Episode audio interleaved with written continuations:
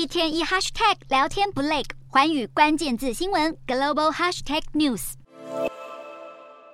日本政府近日排放核处理水入海，引起中国强烈不满。反日情绪蔓延下，从官方禁止水产品进口，抵制行动延烧到日本食品，就连日系美妆品牌都中枪。日本辐射产品避雷清单、日系美妆护肤避坑等话题，在中国社群媒体引起热议。中国近日更出现日系美妆用品的退货潮，日系品牌纷纷澄清产品制成与海水无关。另外，中国游日旅行团近来也出现抵制退团潮和日前中国官方公布日本名列第三批恢复出境旅游名单时，赴日旅游登上热门搜寻的景象形成对比。不仅如此，民间的反日情绪仍在持续放大。二十四号，日本核处理水入海当天，青岛发生民众向当地日本人学校投掷石块。近日，甚至有中国民众打越洋电话骚扰日本机构，让日本企业不堪其扰。事实上，不止福岛，日本多地都接到中文使用者的骚扰电话，影响企业营运。日本外务省二十六号发表声明，呼吁中方保持冷静，